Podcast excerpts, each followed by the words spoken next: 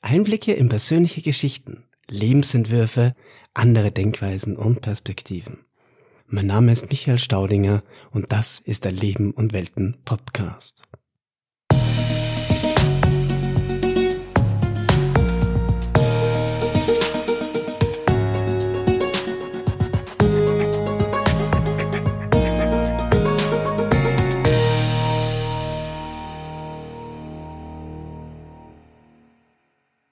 Willkommen zur neuen Folge von Leben und Welten.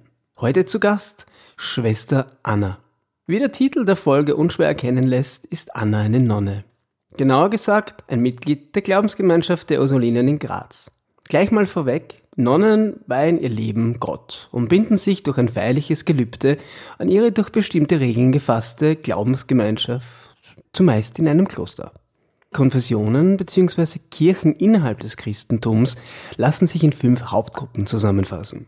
Die römisch-katholische Kirche, die orthodoxe, die protestantische, die anglikanische Kirche und die Pfingstbewegung.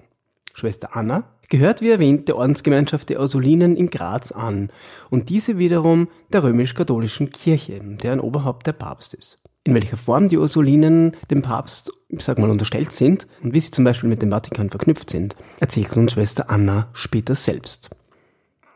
Gibt es jetzt nur katholische Klöster? Nein und ja. Es gibt in Österreich zum Beispiel keine evangelischen Klöster, wie in Deutschland. Dort gibt es an die 40 in Summe, was weit unter der Zahl römisch-katholischer Klöster liegt. Aber es gibt zum Beispiel in Österreich ein buddhistisches Kloster. Das liegt in Vorarlberg und ist jetzt in, in äußerlicher Form nicht vergleichbar mit einem buddhistischen Kloster in Asien, aber es leben auch dort Mönche, die bestimmten Regeln und Riten folgen. Im Islam ist das etwas anders. Da gibt es in diesem Sinne, laut meiner Recherchen, keine Klöster. Aber es gibt genauso Rückzugsorte, die im entferntesten vielleicht mit der Idee der christlichen oder buddhistischen Klöster vergleichbar sind. Wenn es übergreifend im Islam etwas Vergleichbares mit einer Nonne oder einem Mönch gibt, dann ist das ein Sufi auch Derwisch genannt. Eine Strömung im Islam, die asketische Tendenzen und eine starke spirituelle Orientierung aufweisen. Kurz zum Hinduismus. Dort nennt man die Mönche Sadhus. Und die sind schon rein äußerlich in keinster Weise mit christlichen, evangelischen oder auch buddhistischen Mönchen vergleichbar. Sie leben häufig als umherziehende Bettelmönche in ständiger Askese und Heimatlosigkeit. Andere dagegen bilden Gemeinschaften in einem klösterlich ähnlichen Meditationszentrum wie einem Ashram oder einem Tempelkomplex. Das war's jetzt in sehr verkürzter Form. Allein wenn man auf Wikipedia nach der Liste bestehender römisch-katholischer Klöster sucht, stößt man auf einen bemerkenswerten Fundus, was alleine Österreich und Deutschland betrifft. Es ist eine sehr komplexe Materie. Glaubensgemeinschaften unterscheiden sich untereinander in der Art, wie sie den Glauben ausleben, wie sie praktizieren wie sie sich der Gesellschaft gegenüber öffnen oder sogar geschlossen halten. So gibt es neben Schweigeklöstern, die sich zum Teil gänzlich von der Öffentlichkeit abschirmen, sehr viele, die sich in das öffentliche Leben einbinden, so wie Schwester Annas Konfession. Eine wesentliche Ausrichtung der Ursulinen war und ist Bildung, und zwar über Jahrhunderte hinweg die Bildung von Mädchen. Die Ursulinen wurden 1535 von Angela Medici in Italien begründet und waren anfangs keine Ordensgemeinschaft, sondern bestanden aus Frauen, die sich zu regelmäßigen Gottesdiensten, Gebeten und geistlicher Weiterbildung trafen. Sie trugen normale Kleidung und lebten kein klösterliches Leben. Nach dem Tod von Angela Medici verbreiteten sich die Ursulinen sehr schnell in Frankreich. Zunehmend erteilten sie quer durch Frankreich Unterricht in den Elementarfächern Lesen, Schreiben, Rechnen und Handarbeit. Anfang des 17. Jahrhunderts wandelte sich die Gemeinschaft zu einem klausurierten Orden mit der Aufgabe der Mädchenerziehung. Das erste Ursulinenkloster in Österreich gab es 1660 in Wien. In Graz gibt es dieses seit 1686. Im September 2004 wandelten sich die Ursulinen schlussendlich von der reinen Mädchenerziehung in eine gemischte Schule. Heute gibt es Ursulinen in fast allen Teilen der Welt. Insgesamt gehören dem Orden weltweit mehr als 10.000 Schwestern an. Was ist nun eine Ordensschule? Kurz und bündig bedeutet das, dass die Bildung in einer Ordensschule auf den christlichen Werten basiert. Was aber nicht bedeutet, dass die Schüler ausschließlich dem christlichen Glauben angehören. Unterrichtet wird, zumindest was die Ursulinen betrifft, nur noch vereinzelt von den Nonnen selbst. Allein in Österreich gibt es 218 Ordensschulen und dort werden an die 52.000 Schüler und Schülerinnen unterrichtet. So der Stand 2022. Soweit, so gut. Viel tiefere und persönliche Einblicke wird uns Schwester Anna natürlich selbst geben. Bevor wir jetzt aber mit unserem Gespräch starten, noch eine kurze Werbung in eigener Sache. Der Leben und Welten Podcast ist ein Teil des Projekts Nachklang. Nachklang hat es sich zur Aufgabe gemacht, Erinnerungen hörbar festzuhalten und über das Erzählen von Lebensgeschichten Menschen zu verbinden, zwischenmenschliche Begegnungen zu fördern, um damit den eigenen Horizont zu erweitern. Wenn du zum Beispiel die Lebensgeschichte deiner Eltern, Großeltern oder anderer dir nahestehender Menschen erhalten möchtest, begleite ich und mein Team von Nachklang dich dabei, diese hörbar festzuhalten. Erzählt von dem Menschen, der das alles erlebt hat. Quasi wie eine hörbare Biografie oder ein Fotoalbum zum Anhören. Alle Informationen dazu findest du unter www.nach-klang.at. Dort ist auch der Podcast zu Hause. Aber jetzt wie immer genug der einführenden Worte. Ab geht's zum Gespräch mit Schwester Anna. Ich wünsche euch viel Vergnügen.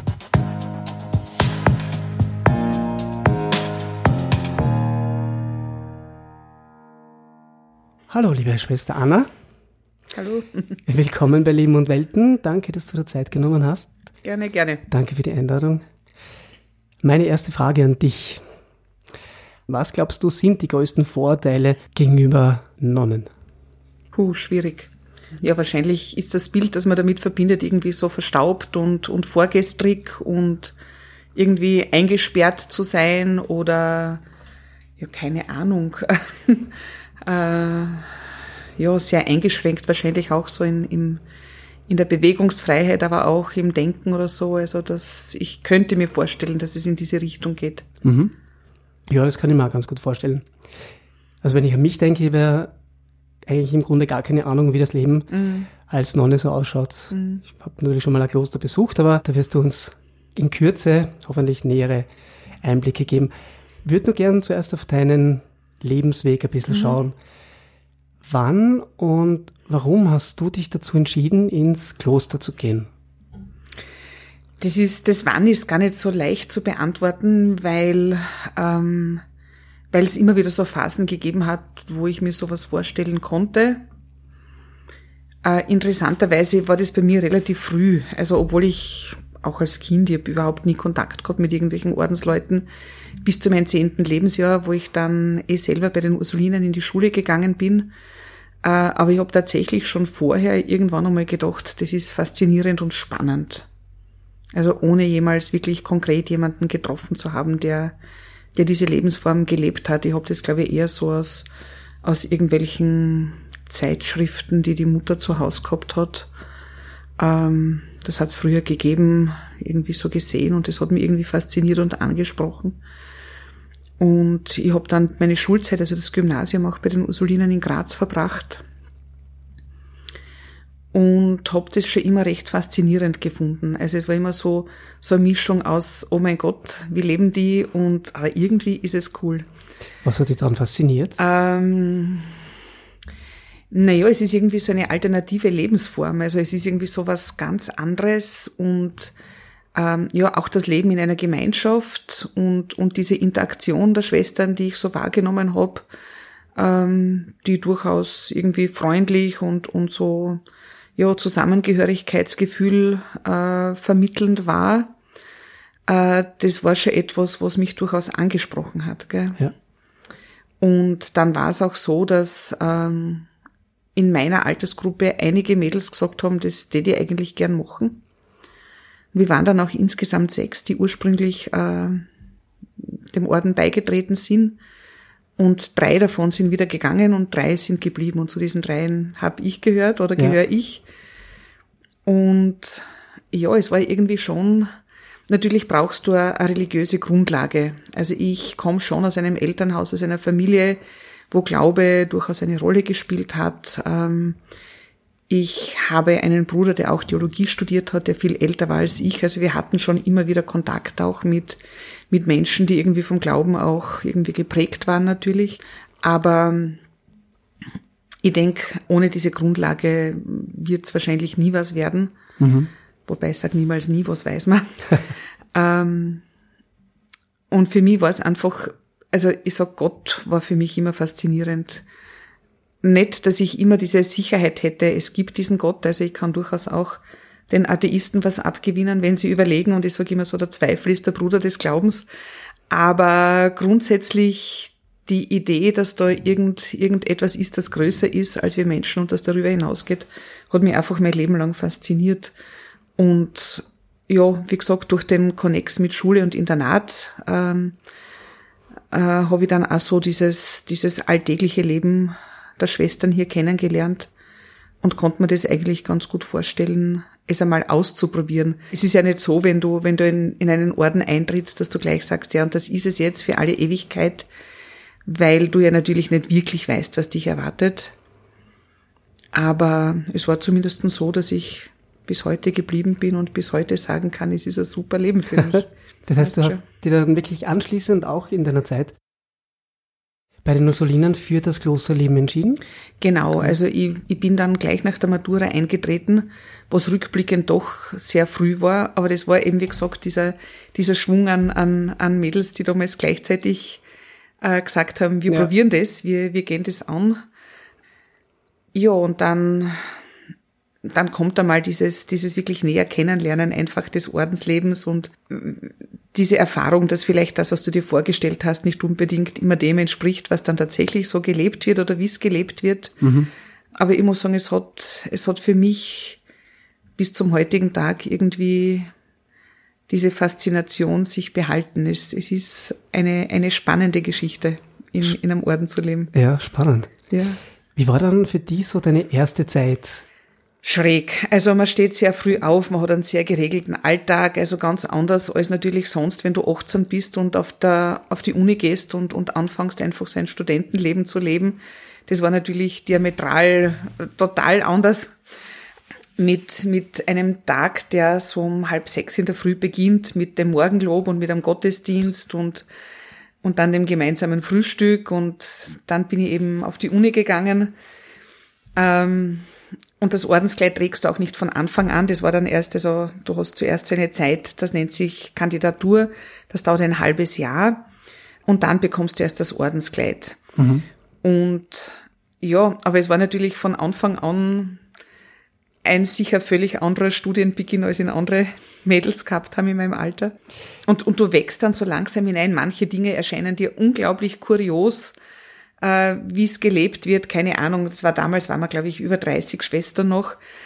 Äh, da, und da wurde zum Beispiel das Besteck wurde am Tisch abgewaschen. Da wurden so kleine mhm. Kübeln herumgegeben. Es hat jedes so eine Ladekarte mit dem Besteck oder so. Also so Kleinigkeiten, gell, wo du einfach so, danke, bitte, was machen sie denn da oder so, gell. Ähm, ja, und, und andere Dinge, die, die den Geist auch weiten, einfach das Gespräch mit Menschen, die, die halt schon lange da sind und, und die viel Lebenserfahrung haben oder natürlich auch die Mitarbeit in, in der Schule, im Internat damals. Also es, es war so eine Mischung von, von ganz verschiedenen Eindrücken, aber es war schon recht überwältigend, muss ich sagen, am Anfang. Ja. Schon. Also was ich zum Beispiel, wenn ich jetzt sage, das Morgenlob, du musst dich erst dran gewöhnen, was ich, da werden drei Psalmen gesprochen und, und also mit gewissen Gebetspausen dazwischen oder Atempausen dazwischen. Es war alles neu und, und alles war irgendwie schräg. Ne? Mhm. Das heißt, du bist da die erste Zeit Novizin, hast dann gleich angefangen zu studieren? Was, ja, was ich bin, also ich bin, habe gleich mit der Uni angefangen. Ähm, da war ich noch Kandidatin eben und habe dann nach diesem halben Jahr, ich bin am 15. August eingetreten, also gestern vor vielen, vielen Jahren, und äh, habe dann im März äh, mein Noviziat begonnen. Mhm. Und da war es so, dass das erste Jahr war sehr streng, also da konnte ich dann auch nicht auf die Uni gehen, sondern da war der Fokus wirklich auf der Ordensausbildung. Das heißt, du hast Ordensgeschichte gelernt, du hast dich theologisch mit vielen Dingen beschäftigt, mit der Spiritualität der Ordensgründerin beschäftigt. In der Zeit konnte ich auch nicht nach Haus fahren und so. Also das war wirklich also so ein, ein strengeres Jahr. Mhm. Und im zweiten Noviziatsjahr konnte ich dann auch wieder auf die Uni gehen. Da war es dann wieder, wieder etwas gelockert. Und nach diesen zwei Jahren machst du dann einmal für drei Jahre Gelübde. Hast also noch einmal so Probezeit quasi eingezogen. Und nach diesen drei Jahren könntest du dann theoretisch ähm, ewige Gelübde machen. Bei mir hat sechs Jahre gedauert, also ich habe mir da echt Zeit lassen mit der Entscheidung, gar nicht, weil ich mir so unsicher war, aber weil irgendwie habe ich es ein bisschen rausgeschoben, muss ich sagen. Also Ja. äh, muss ja nicht gleich sein, wenn es nicht gleich sein muss, irgendwie so dieser Gedanke, schauen wir mal. So was Absolutes. Genau, genau. Was, was bedeutet es, wenn man sich fürs ewige Gelübde entscheidet? Naja, du gelobst eben quasi auf Lebenszeit ähm, Armut, Ehelosigkeit und Gehorsam. Wobei man da mit diesen Begriffen heute, glaube ich, recht aufpassen muss. Also Armut, denke ich mir, es gibt wahrscheinlich Menschen äh, in Graz, die finanziell oder so ärmer sind als wir. Das wird es auf jeden Fall sein. Aber ähm, irgendwo auch in diesem Verständnis, dass du von dir selbst heraus nichts, ja, eigentlich dieses Angewiesensein auch, sage ich, auf andere Menschen oder, oder für uns letztlich auch dieses Angewiesensein auf Gott. Ja. Ähm, ich kann mein Leben nicht um eine Sekunden verlängern, wenn es nicht ist oder keine Ahnung. Ähm, ja, so irgendwie dieses Gefühl, auch immer Empfangende zu bleiben, unser Leben lang. Dass wir aus uns heraus eigentlich schon manches können und schaffen, aber dass wir einfach unsere Grenzen auch sehen. Also in dem Sinn interpretiere ich auch Armut sehr stark. Einfach ein Aufzeigen, ein Aufzeigen meiner eigenen Grenzen als Mensch irgendwie. Äh, natürlich versuchen wir auch, jetzt sage ich mal, nicht so zu prassen und nicht so reich zu leben. Ich, ich brauche keinen Urlaub auf den Malediven oder so. Ich denke, wir versuchen das irgendwie anzupassen an das, was sich vielleicht eine durchschnittliche Familie auch leisten könnte. Oder ich brauche kein Luxushotel. ähm, Es tut irgendwas Einfacheres auch. Ja. Die Ehelosigkeit ist eh klar. Also wenn du ins Kloster gehst, entscheidest du dich damit einmal aktiv gegen eine Partnerschaft und gegen Familie, gegen Kinder. Das war am Anfang nicht schwer zu versprechen, äh, aber wie dann so meine Freundinnen der Reihe nach Mamas geworden sind, da habe ich mir schon oft gedacht, ma, ist es das wirklich wert, gell? Aha.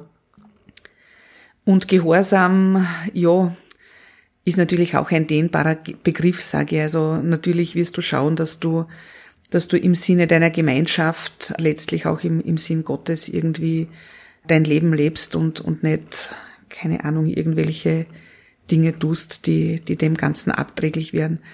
Aber letztlich denke ich, man hat das wahrscheinlich im Kleinen jeder Mensch. Jeder lebt nach gewissen Normen, nach gewissen Strukturen. Wurscht, ob du jetzt verheiratet bist oder ob du in einem Orden lebst. Manche Dinge tust du einfach nicht. Ja. Das heißt, Das Gehorsam sind, bezieht sich hier wirklich auf die, wie du sagst, auch Werte, Normen. Würde ich schon so sehen, ja. Struktur, also es Mhm. verlangt keiner von mir Dinge, die ich nicht machen kann. Also wenn das so wäre, wäre ich nicht mehr im Kloster, sage ich ganz ehrlich. Also Ja. wenn die Oberin sagt, äh, was wünschst du dir A oder B und ich sage A und sie sagt, du musst aber B machen, Mhm. ich glaube, dann wäre ich die längste Zeit im Kloster gewesen. Ja. Weil das ist ja etwas, das man natürlich unter Gehorsam schon versteht. Zwang. Ja, Oft, oder? Das ist ja diese wird aber nicht so gelebt, muss ich sagen. Ja. Ja. Also ich glaube, das kannst du in der heutigen Zeit so nicht mehr leben und so auch gar nicht mehr denken. Also das wäre Ja. für mich wirklich undenkbar. Meinst du, war das früher so? Ich denke der schon, ich denke schon, ja. Also ich kann mich noch erinnern, eine, eine alte Mitschwester von mir, die Latein unterrichtet hat, hat einmal erzählt, also ihr Herz hat für Mathematik geschlagen. Aber in der Schule haben sie eine Latein-Professorin gebraucht, das hat sie Latein studiert, gell.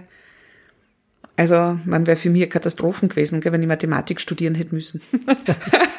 da wäre nichts geworden, glaube ich. Aber ich glaube, dass das früher schon anders war, ja. Nur es gehen natürlich auch die Orden mit der Zeit mit. Du kannst ja gar nicht anders. Du lebst immer in dem, in dem zeitlichen Kontext, in dem die Gesellschaft steht. Und immer der Orden ist 1535 gegründet worden. Das war natürlich eine völlig andere Zeit.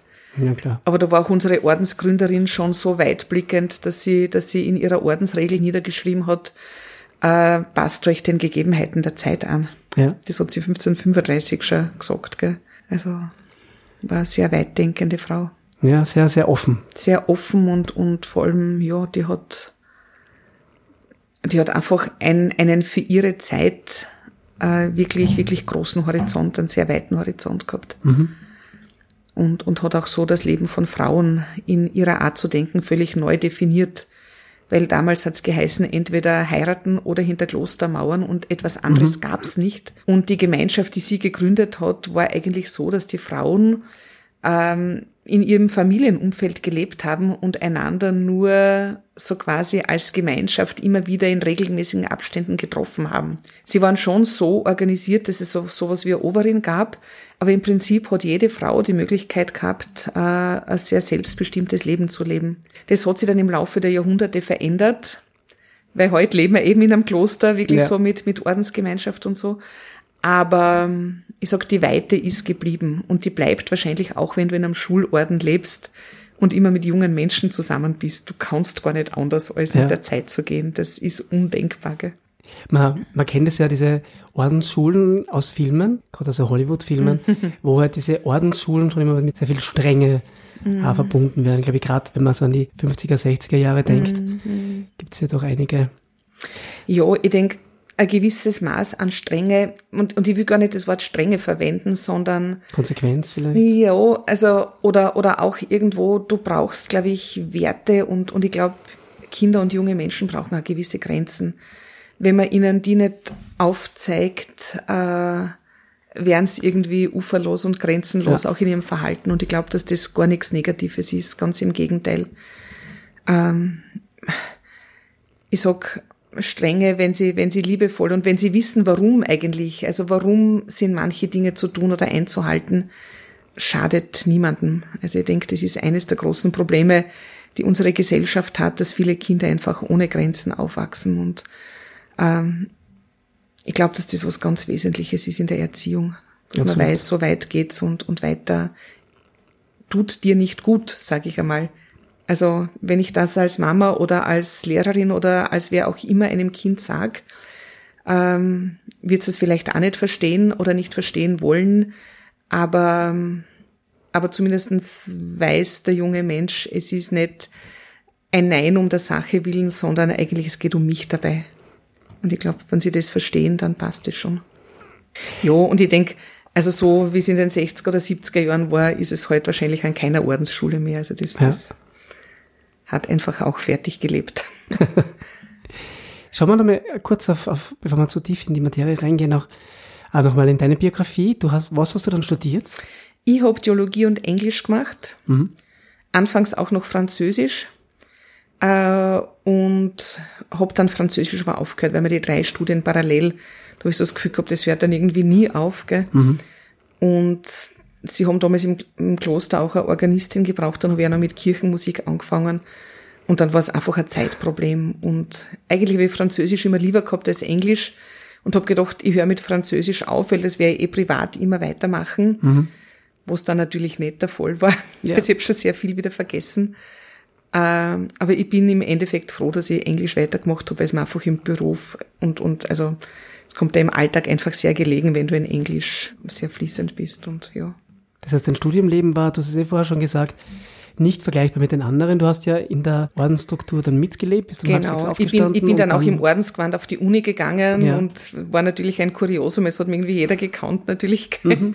Das war schon recht lustig. Wie war das für dich? Ähm, ja, äh, man nimmt es irgendwie mit Humor, gell? Also es ist damals gerade so eine Fernsehsendung gelaufen mit einer Nonne, die hieß, wie gut, dass es Maria gibt und ein Professor auf der mhm. Anglistik hat zu mir bis zum Schluss immer Schwester Maria gesagt und ich habe hundertmal ausgebessert, ich heiße Schwester Anna und die Studienkollegen haben sich schon immer so abgehauen, gell?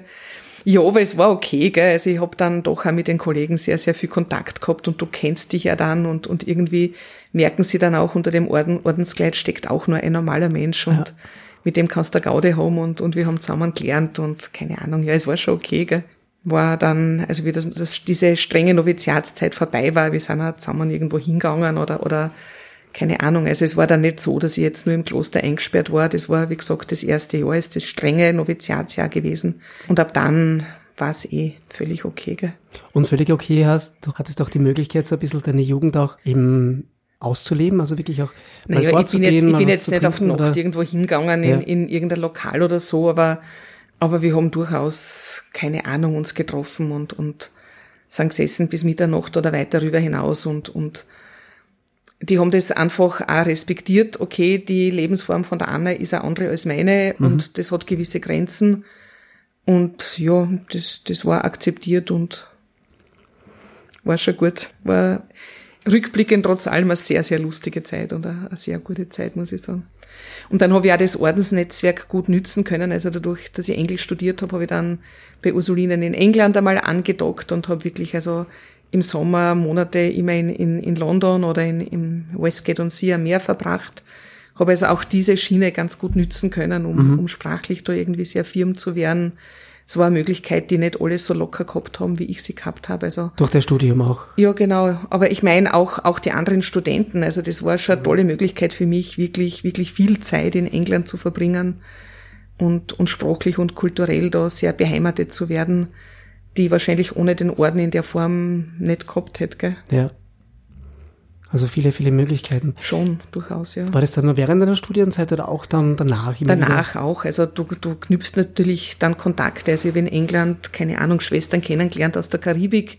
Mhm. Die waren gerade aus Barbados äh, für zwei Jahre im Noviziat. Die haben das Noviziat in London gehabt. Oder ich habe Schwestern kennengelernt aus Thailand oder aus Polen oder aus Frankreich und so. Und, und diese Dinge bleiben dir ja, gell? Mhm. Diese Kontakte bleiben dir und, und letztlich, wir haben vor ein paar Jahren so ein Projekt angefangen mit Botswana. Auch das ist noch auf diese Zeit zurückzuführen, ja. ähm, mit den Buschmännern, mit den Saan, äh, weil eine Schwester, die in London gelebt hat, eine sehr alte Schwester, ihr Leben lang in Botswana gelebt hat und dort halt diese, diese Saan betreut hat. Und wie gesagt, 30, 40 Jahre später haben wir dann da in Graz ein Projekt gegründet, das eigentlich auch noch auf diese Kontakte in England zurückgegangen ist. Gell? Ja, vor allem diese Verbindung bestehen bleibt. Ja, oder was weiß ich, vor ein paar Jahren war ich mal in Kentucky bei Ursulina, dort einfach ist eine Schwester hereingeschneit, die irgendwie Verwandte in der Steiermark hatte. Und eben dadurch, dass ich relativ gut Englisch konnte, war ich natürlich für sie die Ansprechperson jetzt. Ja.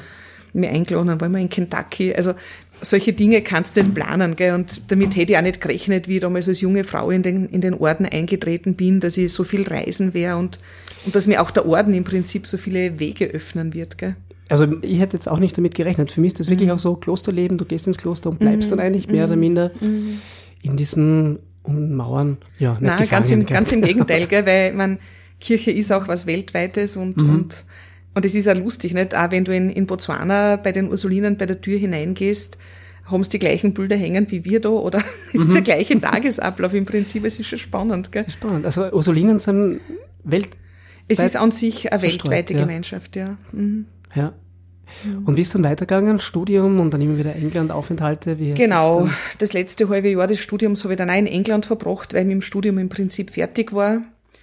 Und ähm, ja, und in Graz die Schule noch nicht angefangen hat natürlich. Dann war ich so von März, April, glaube ich, bis September noch einmal in England. Und bin dann ins Unterrichtspraktikum eingestiegen in Graz. Im akademischen Gymnasium habe ich das gemacht. Aha. Und noch bevor das ganz aus war, im Frühjahr ist dann bei unserer Kollegin mit Religion äh, Karenz gegangen. Und dann habe ich eben an der ordenseigenen Schule zu unterrichten begonnen. Okay, und danach hast du unterrichtet und ewig unterrichtet. Äh, dann habe ich mal so eine, eine, kurze Auszeit aus dem Klosterleben genommen. Da mhm. komme ich jetzt zurück auf diesen, auf diesen Punkt, wo ich gesagt habe, naja, mit 18 ist man schon sehr jung, um so eine Entscheidung zu treffen, dass ich gleich nach der Matura eingetreten bin. Ja. Ähm, ja, war dann so eine Phase, wo ich wirklich sehr hinterfragt habe, ob das wirklich noch passt für mich und, und ich habe mich ein bisschen in ein Burnout hinein manövriert gehabt. Also wir waren dann eben, wie gesagt, so eine Handvoll junger Schwestern und du hast so das Gefühl gehabt, du tanzt auf jeder Hochzeit mit. Gell? Also mhm. ich habe bei der katholischen Jugend gearbeitet, ich habe Kolumne in einer Grazer Wochenzeitschrift geschrieben, ich habe in der Schule Stundenplan gemacht, ich bin irgendwie mit jeder Klasse auf Einkehrtag gefahren und also einfach wirklich hunderttausend Sachen, die mir alle irrsinnig Spaß gemacht haben. Aber irgendwie habe ich dabei vergessen, auch auf mich zu schauen. Und dann ist so eine Phase gekommen, wo ich so das Gefühl gehabt habe, ich, ich muss mich einfach neu finden. Gell? Und dann, dann bin ich nur aus dem Kloster ausgezogen, aber nicht ausgetreten. Also ich mhm. habe dann in einer Wohnung gelebt, einige Jahre. Und das war eigentlich auch eine sehr wertvolle Zeit rückblickend. Das war damals nicht ganz einfach, aber ja, es war eine Zeit, die mich auch zusätzlich noch einmal erwachsen werden lassen hat und, und reifen lassen hat. Und die eigentlich so für mein persönliches Leben eine gute Zeit war. Hast du diese Struktur dann zu Hause auch gelebt? Nein, nein, gar nicht, gar nicht. Also ich habe das Ordensgewand nicht gedrungen in der Zeit, äh, sondern habe wirklich einfach einmal so, ich sag, eine, eine herkömmlichere Art von Leben gelebt. Ja, es hat mir aber sehr gut getan. Also man, man lernt dann doch irgendwie wieder andere Dinge kennen, schätzen, sehen, die man eigentlich im Kloster, wo du ja sehr versorgt bist. Gell? Es wird für dich ja. gekocht, es wird für dich gewaschen und gebügelt und so. Gell? Es ist ja an und für sich ein, ein rechter ja, und, und eine sehr abgesicherte Art zu leben. Ne? Ja. Und dann lebst draußen und dann musst schauen, also was mache ich jetzt mit meinem Gehalt, welchen Urlaub kann ich mir leisten, was will ich tun. Das war ganz gut, das war eine gute, gute Lebensschule auch. Und für mich war aber eigentlich von Anfang an klar, das ist eine Unterbrechung, aber kein Ende. Und ich bin dann eben noch nach einigen Jahren dann zurückgekommen und bald nachdem ich zurückgekommen bin, habe ich dann auch die, die Schulleitung im Gymnasium übernommen wo es natürlich wieder etwas ganz anderes ist, als zu unterrichten. Es ist irgendwie bist gelernte Pädagogin und dann wechselst du irgendwie so ins Management und, und ja, bist darauf eigentlich nicht extra gut vorbereitet. Gell? Aber auch das ist reizvoll. Also da habe ich jetzt schon zehn Jahre Schulleitung hinter mir. Und ich muss sagen, auch das ist eine wirklich schöne Beschäftigung und, und eigentlich eine coole Herausforderung auch. Mhm. Ich nochmal kurz zurück zu diesem Zweifel, würde ich gerne mal kurz drauf schauen. Ähm, das ist ja durchaus etwas Menschliches, egal was man macht, dass man halt auch das, was man macht, auch wenn man es noch so gerne macht, anzweifelt. Und mhm. indem du das jetzt auch gemacht hast und in eine mhm. eigene Wohnung gezogen bist, hast du ja ganz andere Perspektive gekriegt auf das, mhm. was du mhm. jahrelang gelebt hast und da für dich auch schon mehr als selbstverständlich war. Mhm. Ich glaube, dass das was ganz Wichtiges ist, ja. immer wieder zu hinterfragen, immer wieder mal stehen zu bleiben und zu schauen und ja, ich denke mir, es ist kein Leben jetzt irgendwie perfekt. Man hat nicht den, den Lebensentwurf, den man mit 20 irgendwie sich zurechtlegt und das lebt man dann bis zum Tod. Also ich glaube, wie du sagst, nicht, das sind, das sind einfach so Phasen, wo ich auch meine Schülerinnen und Schüler immer ermunter und sage, bitte bleibt's kritisch, denkt's noch, hinterfragt's, äh, nehmt's nichts für gegeben, schaut's, ob's für euch passt und, und reagiert's, wenn's nicht passt. Gell? Also ich denke, das ist schon eine ganz, ganz eine wichtige Geschichte, die, die man ins Leben einfach mitnehmen soll. Also wenn man sich entscheiden kann, dass man auch. Ja, das ist ja eine Luxusentscheidungen treffen ja. zu können. Ne? Mhm. Ich denke mal, so viel Leid weltweit haben überhaupt keine Entscheidungsfreiheit. Ne? Ich meine, und du musst gar nicht nach Afghanistan schauen, wie es den Frauen dort geht, was ja an sich eine, eine Wahnsinnskatastrophen ist. Es gibt auch andere Länder, wo du einfach wirtschaftlich keine Entscheidungsfreiräume hast wo du nicht überleben, überlegen brauchst, wohin du auf Urlaub fährst, weil, weil die Frage stellt sich nicht, weil sowas gibt's einfach nicht. Ne? Genau, und das ist etwas, was für uns Dieser selbstverständlich ist. Wahnsinnsluxus, diese, diese Freiheit. Also ich denke, das ist uns gar nicht bewusst, weil wir seit dem Zweiten Weltkrieg einfach gewohnt sind, dass wir so leben dürfen. Ich sage das jetzt wirklich ganz bewusst. Gell? Also ich glaube, vielen Menschen in Österreich ist nicht bewusst, dass wir, wenn wir jammern, auf einem extrem hohen Niveau jammern. Gell? Ja. Das glaube ich ja. Ja, also auch was Bildung betrifft, keine Ahnung. Also ich habe ähm, relativ engen Kontakt zum Flüchtling aus Afghanistan, der bei einer Freundin von mir wohnt und der dann eine Kochlehre angefangen hat und ganz, ganz erfolgreich ist, also mittlerweile in seinem Beruf, der in Gleichenberg die, die Hotelfachschule gemacht hat und der gesagt hat, dass er versteht das überhaupt nicht. Er selber hat nie die Möglichkeit gehabt, wirklich in eine Schule zu gehen und hat sie wirklich ganz mühsam. Also dann hat er Deutsch gelernt und dann in Gleichenberg mhm. musste er aber auch Englisch und Französisch machen und so. Gell? Und er hat das wirklich großartig gemeistert und hat dann immer ganz, ganz entsetzt gesagt, weißt du, ich verstehe nicht diese Jugendlichen, die da, die da in der, in der Schule sitzen und die, die gar nichts machen wollen und die nur die Lehrer ärgern und die nur schauen, dass sie die Zeit totschlagen. Die wissen überhaupt nicht, wie toll das ist, dass man in die Schule gehen darf und was das heißt, wenn du das nicht darfst. Gell? Und das ist mir so hängen geblieben, weil, ja, ich denke mir, diese Lustlosigkeit, die halt auch, auch aus diesem, aus diesem Luxus kommt, in dem wir leben, ist eigentlich was Tragisches. Gell? Jetzt noch ähm, auf deine Zeit hier im, im Kloster, was würdest du sagen, ist dir so am meisten abgegangen? Gibt es da Dinge, wo du sagst, hm. das hättest du gern gelebt? Ja, du bist natürlich jetzt nicht so ganz frei, sage ich, in deinen Entscheidungen. Du nimmst immer Rücksicht auf die Gemeinschaft, du ähm, was ist ich, ich kann jetzt nicht sagen, ich nehme jetzt mein Gehalt und, und ich gebe ihn aus für was auch immer mir beliebt. Mein Gehalt auch als Direktorin geht auf ein Gesamtkonto, das dem ganzen Konvent gehört. Ähm, auch unter dem Aspekt, die eine arbeitet in der Küche oder im Garten oder im Speisesaal das wäre einfach ein Ungleichgewicht, sage ich, von dem, was man sich leisten könnte und das wäre nicht fair in einer Gemeinschaft. Mhm. Das heißt, man, man schmeißt alles zusammen und jeder bekommt, was er braucht. Also du bist natürlich nicht so frei jetzt zu tun, auszugeben, was du möchtest oder, oder ja, auch zu tun, was du möchtest. Also keine Ahnung, es sind einige ältere Schwestern und wir Jüngeren teilen uns halt auch dann den Urlaub so ein, dass wir nicht dann fahren, wenn alle Jungen weg sind, sondern dass zumindest ein, zwei Jüngere immer da sind und schauen, dass, dass im Haus alles läuft, dass die älteren Schwestern versorgt sind. Wenn eine stürzt, dass auf jeden Fall wer da ist, der ja aufhilft oder mhm. egal. Also, aber sonst muss ich sagen, habe ich das Gefühl, ich weiß nicht, ob man nicht im Kloster sogar mehr auf seine Rechnung kommt als anderswo. Du hast auch viele Freiräume, die ein anderer nicht hat. Gell? Also, Was ist das zum Beispiel? Mm. Ja, wie gesagt, es, es wird vieles einfach zentral gemacht. Ich brauche mich nie zu kümmern um Kochen, um Einkaufen, um solche Dinge. Das wird einfach gemacht. Das ist ja auch Lebenszeit, die mir zur Verfügung steht, andere Dinge zu machen, die mir wichtig sind. Keine Ahnung, ob ich jetzt mich mit einem guten Buch irgendwo hinsetze, ob ich kreativ irgendwas mache, ob ich äh, Leute treffe oder so. Also ich denke, das ist, das macht auch bis zu einem gewissen Grad frei, gell? Mhm. Oder auch, keine Ahnung, äh, gerade weil ich nicht so lebe wie alle anderen, äh, ich muss mich nicht drum kümmern, dass ich jetzt nach der neuesten Mode gekleidet bin oder so. Es akzeptiert jeder, dass man einfacher angezogen ist. Ist eigentlich jedem selbstverständlich klar oder, mhm. oder wurscht oder keine Ahnung. Das sind so Dinge, da steigst natürlich ein bisschen aus aus dem, aus den gesellschaftlichen Normen und hast dann einen gewissen Freiraum, den du, den du leben und gestalten kannst. Gell? Das stimmt. Wir haben es heuer im Sommer im, im Urlaub in Italien meine Handtasche geklaut. Und das Gefühl hat mir ein bisschen so erinnert an das, was da im Kloster passiert. Also ich bin dann in Italien, meine zwei Freundinnen haben halt ihre Kreditkarten mitgehabt und wenn mhm. wir am Abend wohin gegangen sind, habe ich nichts mitgehabt. Keine Taschen, die mit, es, es war so, so ballastfrei hat man sich gefühlt, gell?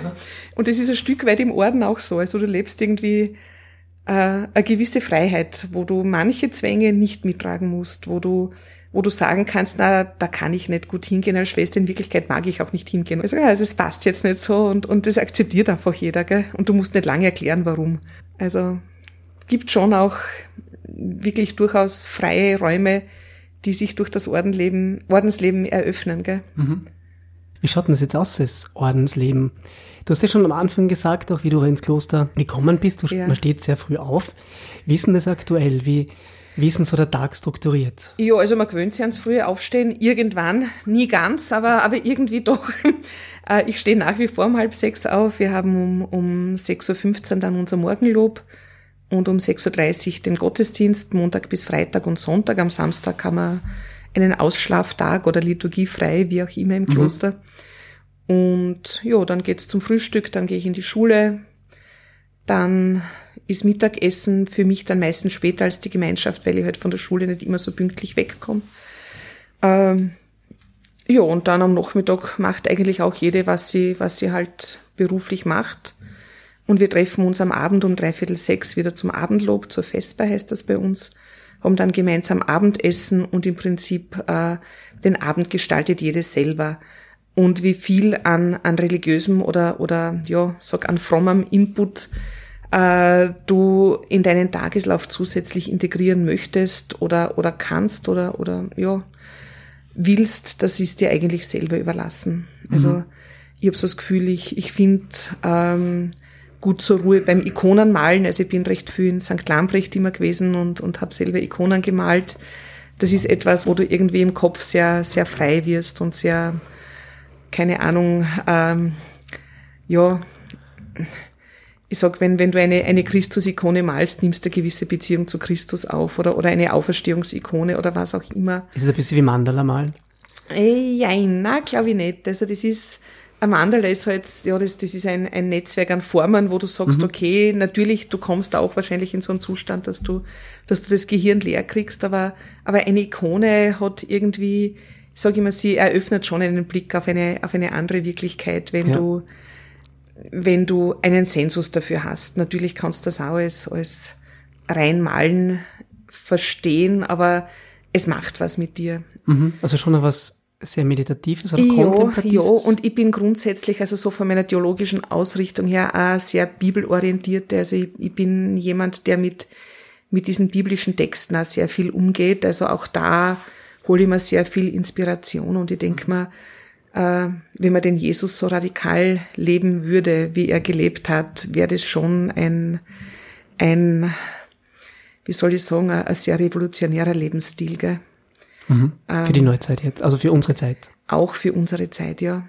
Leider Gottes, sage ich, ist das Fußvolk vom lieben Gott äh, immer wieder ein bisschen vom Weg abgekommen und gerade in den letzten Jahrzehnten. Und das ist eigentlich so bestürzend und, und beschämend, was da in der Kirche auch passiert. Gell? Ja. Ähm, und ich sage, das ist eigentlich dieser Kirche Jesu Christi nicht, nicht wirklich würdig, gell, zum Teil. Aber es ist halt auch die Kirche, sage ich immer, so gut und so schlecht wie die Menschen, aus denen sie besteht. Und es ist eine Kirche der Heiligen, aber auch eine Kirche der Sünder. Gell? Und jeder Getaufte trägt was bei oder nicht. Und so, so gestaltet sich einfach diese Form. Gell? Welchen Bezug habt ihr zur Kirche, zum, zum, zum Papst? Naja, natürlich stehen wir Rom? jetzt, sage ich schon, äh, im, im Rahmen der Kirche. Aber ich habe immer so das Gefühl, so ein Kloster ist so ein kleiner Mikrokosmos, der auch für sich ganz gut funktionieren kann, auch wenn es drumherum, sage ich, ein bisschen rüttelt und beutelt. Aber natürlich tut's da im Herzen weh, ne, wenn, wenn Dinge nicht so laufen, wie sie laufen sollten. Na klar, weil es genau diesen, diesen Werten und diesen Normen, von denen wir ja anfangs ja, gesprochen haben, und ich denk mal, wieder, widersprechen. Ja, und ich denke mal, es ist halt, es läuft ja auch in der Gesellschaft nicht besser. Mhm. Aber die Kirche ist halt die mit dem hohen moralischen Anspruch. Und da wird ihr natürlich ordentlich auf den Kopf geklopft, wenn gerade in der Kirche dann Dinge passieren, die, ja, nicht passieren sollten. Ne? Ja, absolut, ja dass es Missbrauch und so Dinge auch außerhalb der Kirche sehr, sehr weit verbreitet gibt, ist ein, ist ein anderes Thema. Aber ich kann natürlich nicht sagen, keine Ahnung, wir sollen einander selbstlos liebend begegnen und, und keine, was, was auch immer, ne, das Evangelium uns, uns da vorgibt.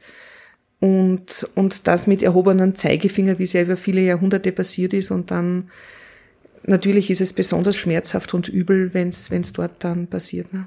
Genau, und die Art und Weise, wie damit umgegangen wird auch. Genau, ja. ja.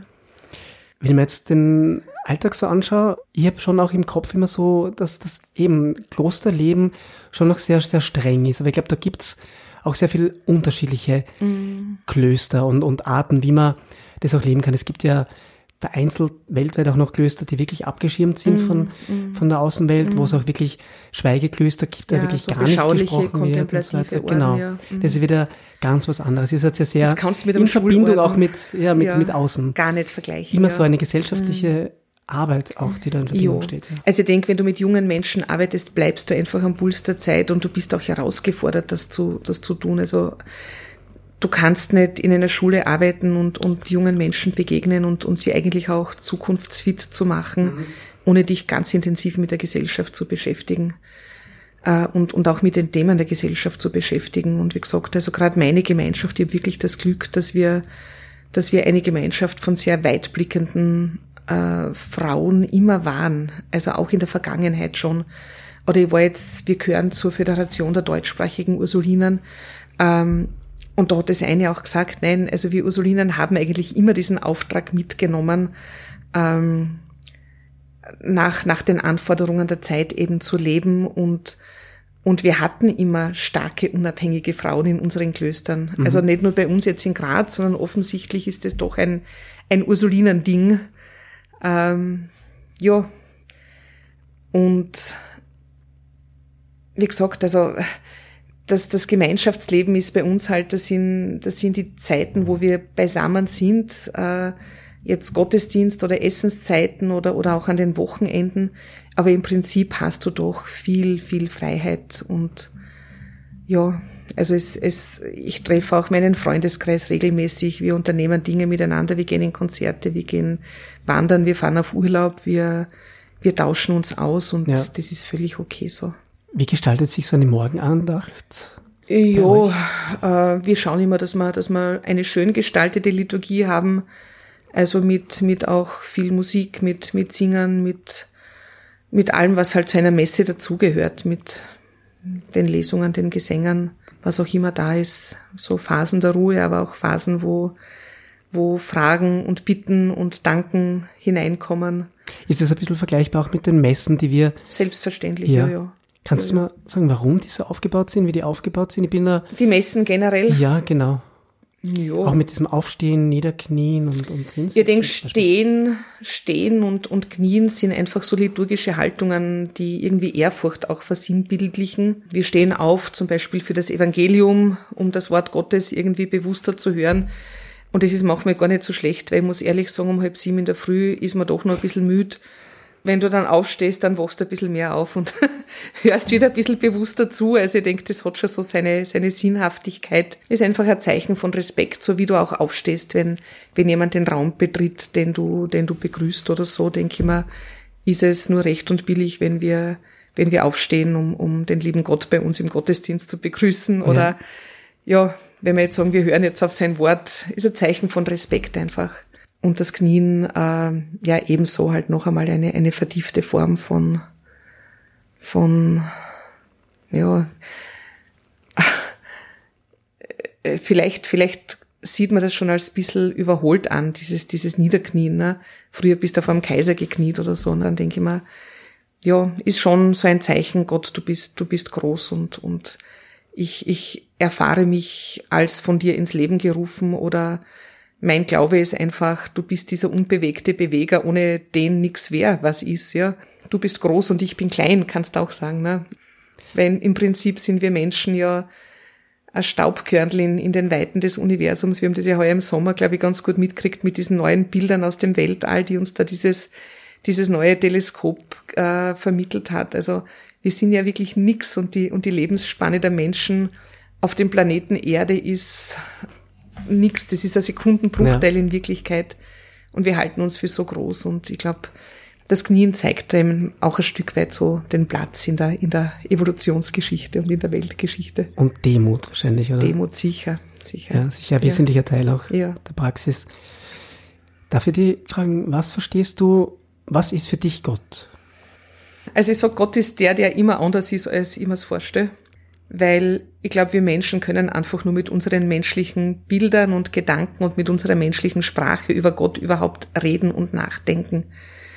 Für mich ist Gott wirklich, wirklich der Grund, aus dem alles kommt. Äh, natürlich können wir sagen, also am Anfang war der Urknall, aber woher kommt vor dem Urknall Materie oder die Möglichkeit, Materie überhaupt bilden zu können oder so?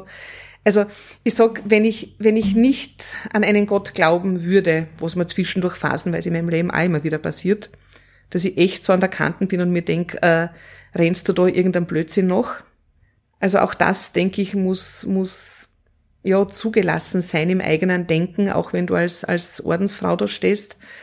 Ähm, aber ich denke, die Alternative wäre ein Zufallsprodukt der Evolution, das kommt und wieder vergeht.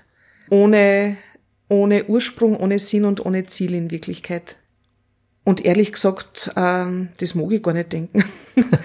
ähm, ich mag eigentlich dran glauben, dass, dass wir Menschen gewollt und geliebt sind und dass wir, wenn wir sterben, nicht ins Nichts gehen zum Beispiel. Dass es ein danach gibt, wie immer es ausschauen mag. Dass das nicht alles, ja, wirklich wie gesagt, wenn man sich evolutionsgeschichtlich die Menschheit anschaut, sind wir ein, ein minimal kurzes Aufflackern bis jetzt. Ähm, und genauso schnell können wir verlöscht sein und das war's dann. Und man gibt sich ja dann doch eine gewisse Wichtigkeit da und, und ähm, denkt man oft, mein Gott, was, was für Kleinigkeiten werden zu Problemen aufgebauscht und, und werden in den Medien bearbeitet und behandelt. In Wirklichkeit ging es darum, dass wir, dass wir halbwegs vernünftig mit dem Planeten umgehen, auf dem wir leben dürfen. Und ich sage wirklich dürfen, weil rundherum gibt's nichts, wo Leben möglich ist. Zumindest nicht in der Entfernung, die wir erreichen können. Und dann haben wir das Glück, einen bewohnbaren, belebbaren Planeten zu besiedeln und, und haben das Glück, dass wir uns so entwickelt haben, dass wir in, diesen, in dieser kurzen Phase der Erdgeschichte, die es uns Menschen überhaupt gibt, dass wir Architekten und Musiker und Komponisten und, und Wissenschaftler hervorbringen. Und dann sind wir zu blöd, um das Ganze zu bewahren und, und zu behalten und, ja. und eigentlich in eine gute Zukunft zu bringen. Gell? Und da denke ich mir irgendwie, ja, also für mich ist Gott wirklich so stabile Größe. Ich mag nicht äh, denken müssen, ja, okay, bist halt jetzt entstanden aus irgendwelchen Einzellern und, und in ein paar tausend Jahren ist es wahrscheinlich eh schon wieder vorbei mit dem Planeten und mit der Menschheit. Also ich hoffe doch, dass es einen größeren Plan gibt und dass da, dass da dahinter wirklich diese, diese Hand ist, die uns, die uns auffängt, wenn wir, wenn wir vergehen oder wenn wir, wenn wir nicht mehr sind, ja. Ja. Ja. ist der Mensch, also du hast das eh schon genannt, dass die Art und Weise, wie wir mit unserem Planeten umgehen und auch miteinander. In, in der Bibel oder in der, in der Kirche vor allem gibt es ja ganz oft diese Aussage auch, dass der Mensch, also jetzt im Kern ein Sünder ist. so, so sehe ich das eigentlich gar nicht. Also ich glaube, dass dass der Mensch dadurch, dass er die Freiheit hat, gell, wir sind keine Marionetten. Wir, wir hängen nicht an den Fingern Gottes und Gott macht aus uns lauter liebe, tolle, äh, brave Menschen, sondern wir haben einfach Freiheit mitgekriegt. Und Freiheit beinhaltet halt ähm, die Entscheidung für das Gute oder gegen das Gute oder für das Böse auch. Ne? Und ich glaube, dass die Freiheit was enorm Wichtiges ist. Die Frage ist halt, wie gut man mit dieser Freiheit umgehen kann. Ich habe jeden Moment meines Lebens die Möglichkeit, mich für oder gegen das Gute zu entscheiden. Jeden Augenblick, jede Sekunde kann ich das tun. Und ich glaube, das ist einfach der Aspekt, den man oft übersieht. Ne? Wir sind nicht böse von Natur aus, aber wir haben natürlich die Freiheit, uns auch für das Böse zu entscheiden. Wobei ich mir ja gar nicht so sicher bin, ob das oft wirklich die eigene Freiheit ist oder ob, keine Ahnung, ein Mörder nicht irgendwo, das, das forscht man ja schon nicht, genetisch vorbestimmt ist, dass er bestimmte Veranlagungen hat, die ihm da Hemmschwellen nehmen oder so natürlich auch durchs Umfeld werden viele Menschen geprägt. Aber ich glaube nicht, dass wir von vornherein alle irgendwie so schlecht, schlecht oder Sünder sind. Das glaube ich mhm. überhaupt nicht. Also ich glaube, das wäre, äh, das wäre, es wäre eine Vereinfachung, die, die uns nicht gerecht wird. Und ich denke, es ist ein, oder es wäre ein großer Auftrag für uns, dass wir sagen, die Gesellschaft so zu verwandeln, dass wir eher uns für das Gute entscheiden als für das Schlechte. Gell? Ja. Wie oft würdest du sagen, sündigst du am Tag? Ja, wahrscheinlich oft genug. Äh, fangt an bei zwei Kugeln Eis zu viel oder na, ich denke mal, Sünde würde ich so definieren, dass du etwas ganz bewusst falsch machst, mit dem Ziel, jemand anderem zu schaden. Und ich hoffe wirklich, dass mir das ganz selten passiert und ich glaube, dass mir das selten passiert ich glaube, vieles, was wir als Sünde bezeichnen oder was auch die Kirche oft als Sünde bezeichnet hat, und ich komme von dem Begriff eigentlich immer mehr weg, das sind so Dinge, die da passieren, weil du halt, keine Ahnung, durch deine Kindheit komisch geprägt bist oder viele Dinge passieren nicht jetzt, weil ich wem anderen schaden will, sondern aus Gedankenlosigkeit oder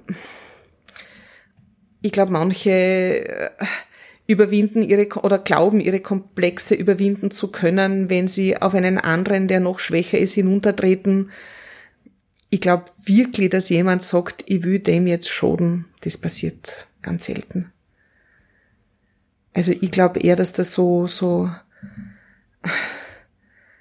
sind eher so Mängel, die wir vielleicht versuchen auszugleichen in unserem eigenen Dasein, die manches Mal zu lieblosem Verhalten führen oder, oder wo einer glaubt, sein Ego aufzumöbeln, indem er andere runtermacht.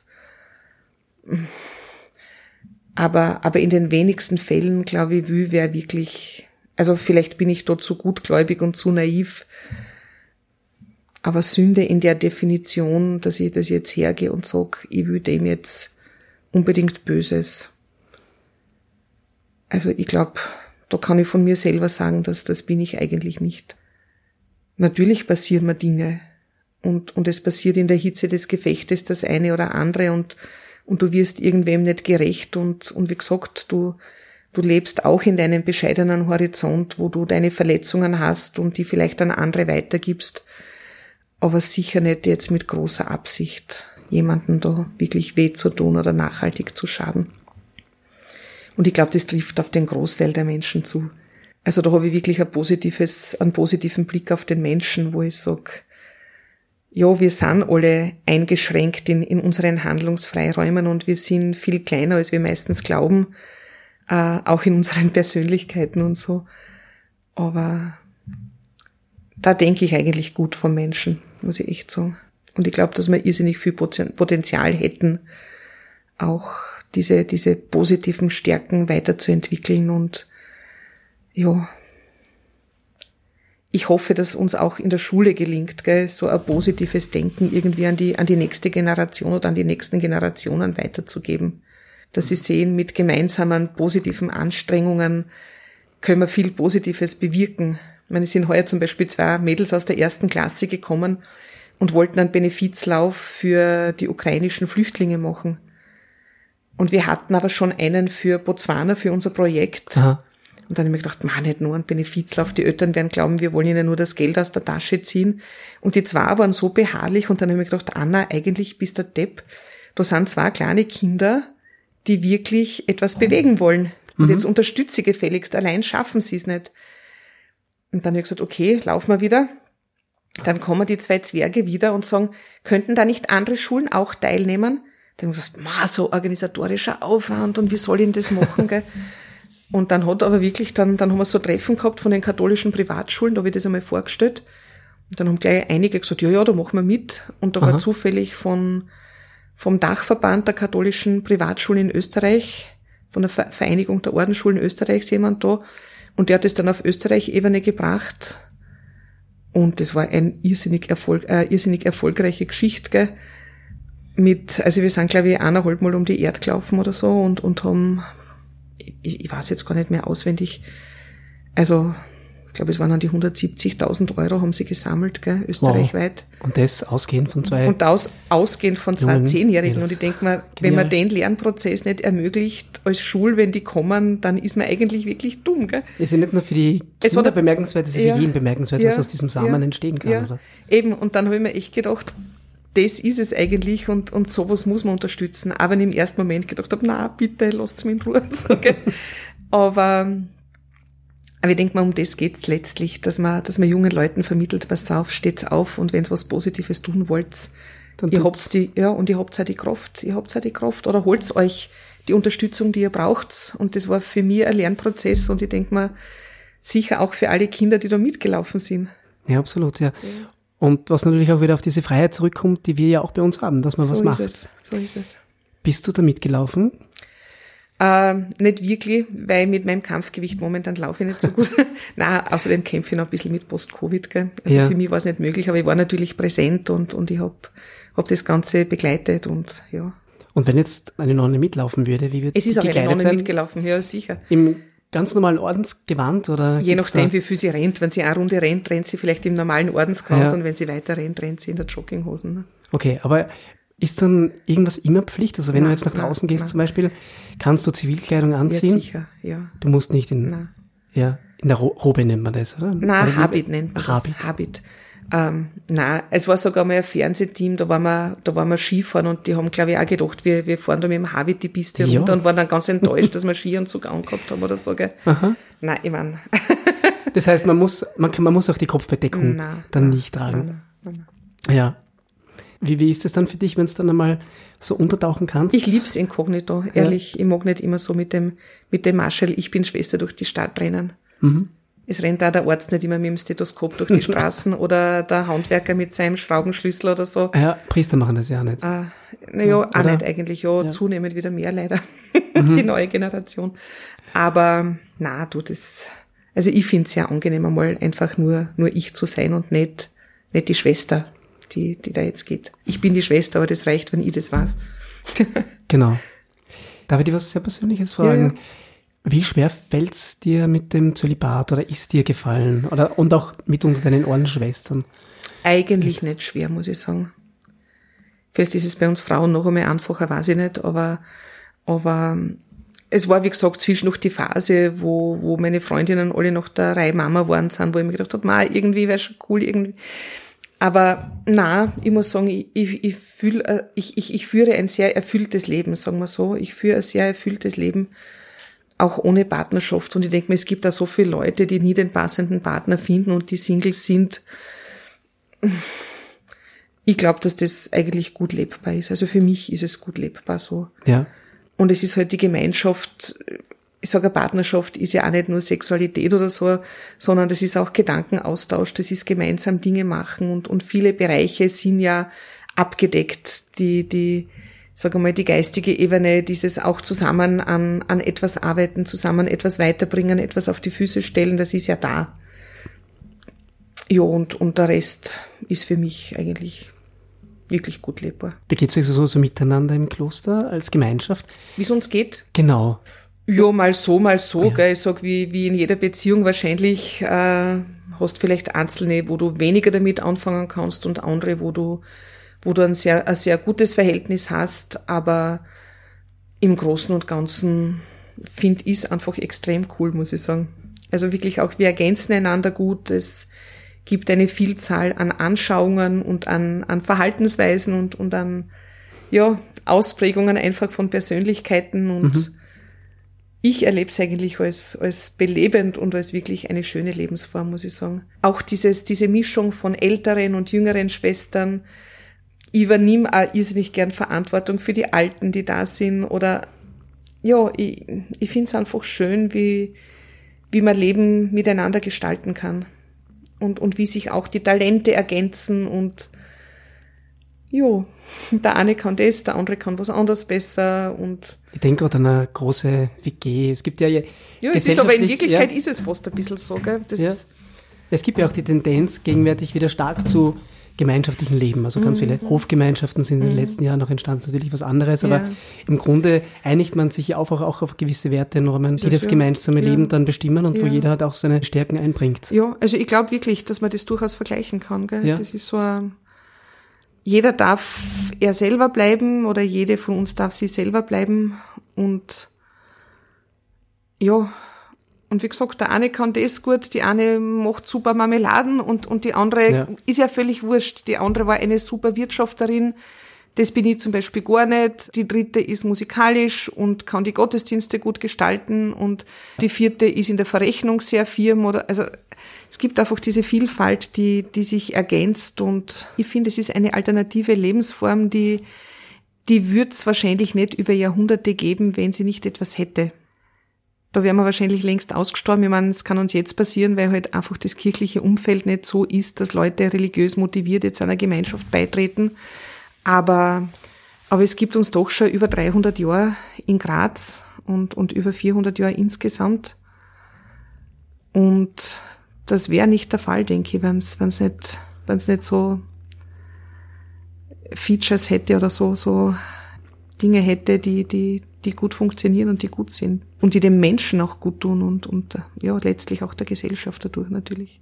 Habt ihr eine Hierarchie innerhalb des Klosters? Du hast vorher gesagt, die Mutter Oberin. Ja, ich meine, es gibt natürlich die Oberin und deren Stellvertreterin, ähm, aber das hat natürlich sich auch im Laufe der Jahrhunderte gewandelt, sage ich. Also äh, eigentlich ist es ein, ein relativ partnerschaftliches Miteinandertun, wo, wo wirklich jeder gesehen wird und was glaubst du, kann eure Gemeinschaft oder das Leben, wie du es auch gewählt hast mhm. und wie du das lebst, zu einer gelingenden Gesellschaft beitragen?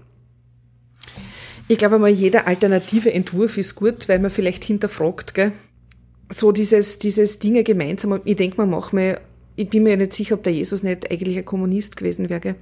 Wirklich dieses, dieses Teilen an, an Gütern, an, an Geld, an dem, was da ist. Es soll jeder möglichst gleich viel herausbekommen oder so. Also der Ursprungsgedanke auch ja, des Kommunismus, nicht das, was eigentlich dann ja, draus denkt man ja, ja natürlich nicht das, was draus geworden ist. Ich denke ja. jetzt nicht an an einen Lenin oder an einen Stalin oder so.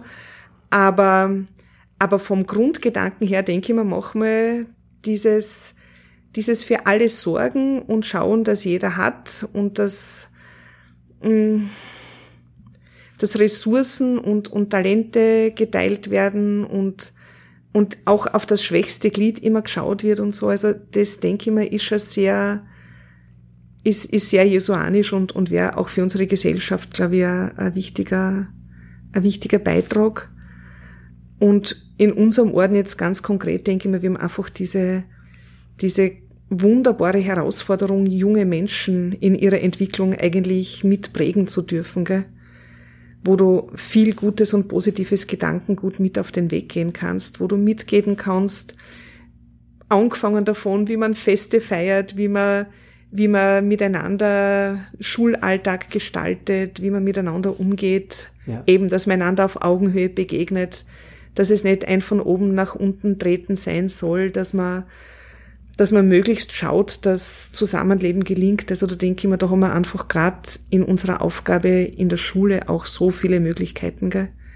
Und ich hoffe wirklich, dass da, und ich glaube es auch, dass das Gesellschaft schon positiv verändert werden kann, wenn, wenn junge Menschen dementsprechend auch geprägt sind. Gell? Für mich kristallisiert sich das schon und das ein bisschen raus aus diesem Gespräch, auch wenn ihr die Verbindung habt zu dieser großen Kirche, dass dieses, was du eher schon genannt mhm. hast, dass dieses Mikrokosmos, das ihr seid, versucht, diesem Urgedanken auch zu folgen, wo halt, jetzt einmal ganz pauschal gesagt, dieser große Apparat sehr, sehr abgewichen ist. Mm, gell? Mm. Bin ja selbst der Typ, der die Kirche sehr, sehr, sehr ja, ausschweifen und Kinder genug, genau, sehr kritisch immer, anschaut, ja. ja.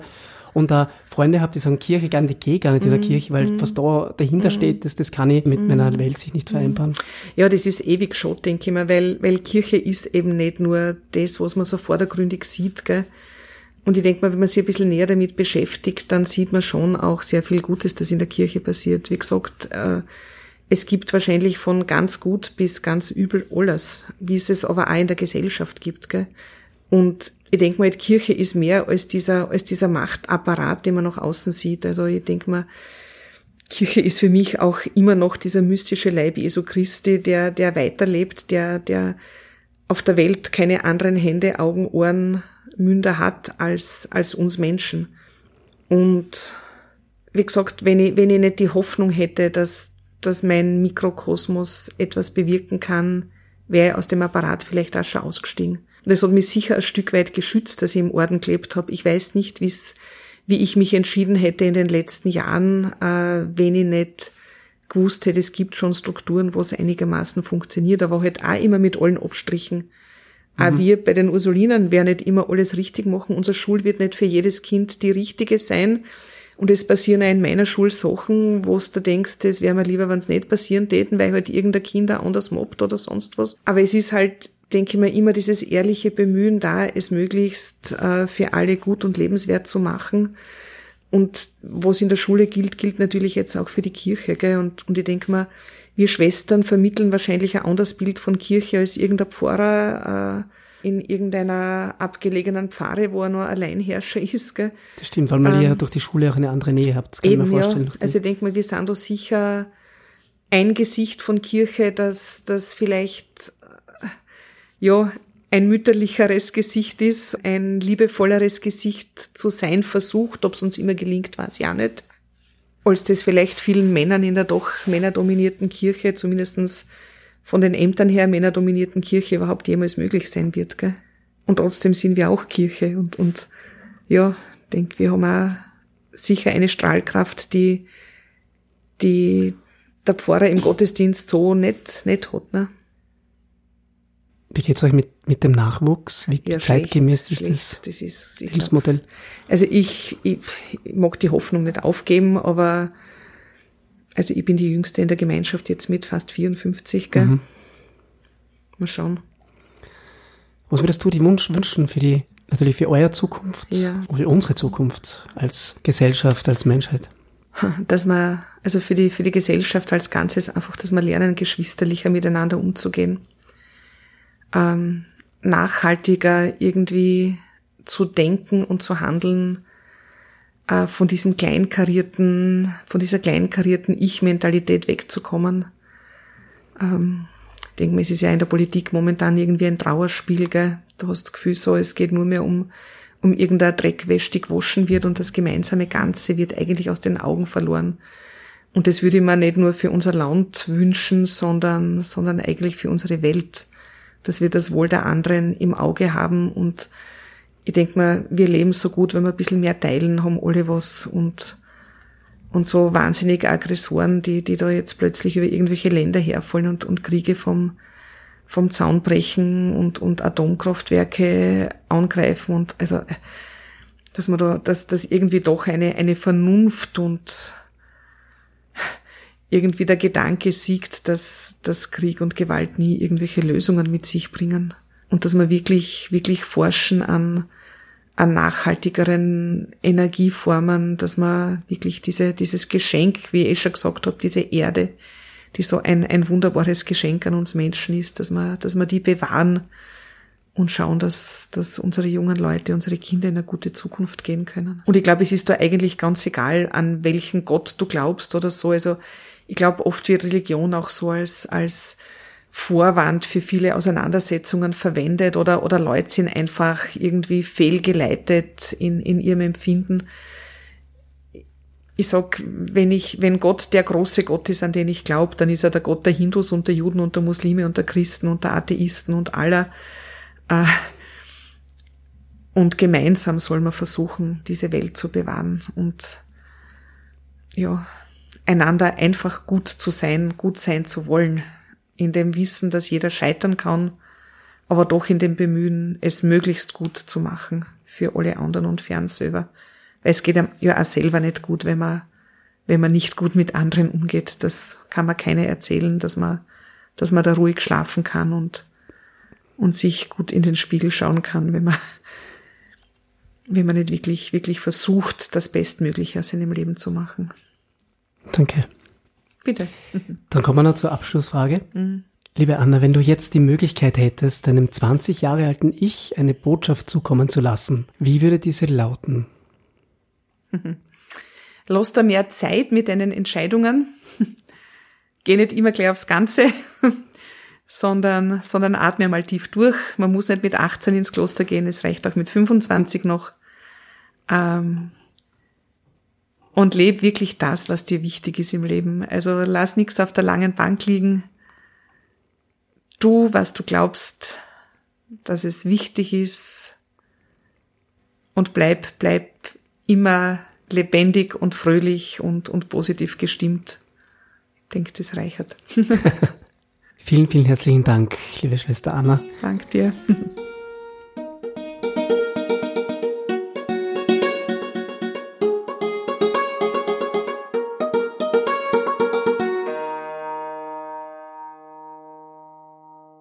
Schön, dass du es bis zum Ende geschafft hast. Mehr Informationen zum Podcast findet ihr auf www.nach-klang.at slash Leben und Welten. Dort findet ihr auch Infos zu unserer weiterführenden biografischen Arbeit. Wenn dir Leben und Welten gefällt, würde ich mich über eine 5-Sterne-Bewertung auf iTunes freuen. Das hilft dem Podcast dabei, dass auch andere auf ihn aufmerksam werden. Oder besuch uns auf Facebook oder Instagram und teile das Posting zu einer deiner Lieblingsfolgen mit deinen Freunden. Auch das ist eine Riesenunterstützung. Du hast Vorschläge für weitere Interviewgäste? Dann melde dich bei mir über die Podcast-Homepage. Ich freue mich darauf, von dir zu lesen.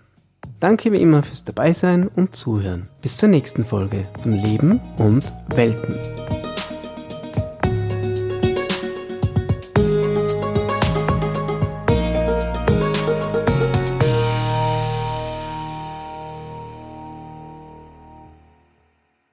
Der Jingle zu diesem Podcast wurde produziert von Michael Steinkellner von Merlin Sound.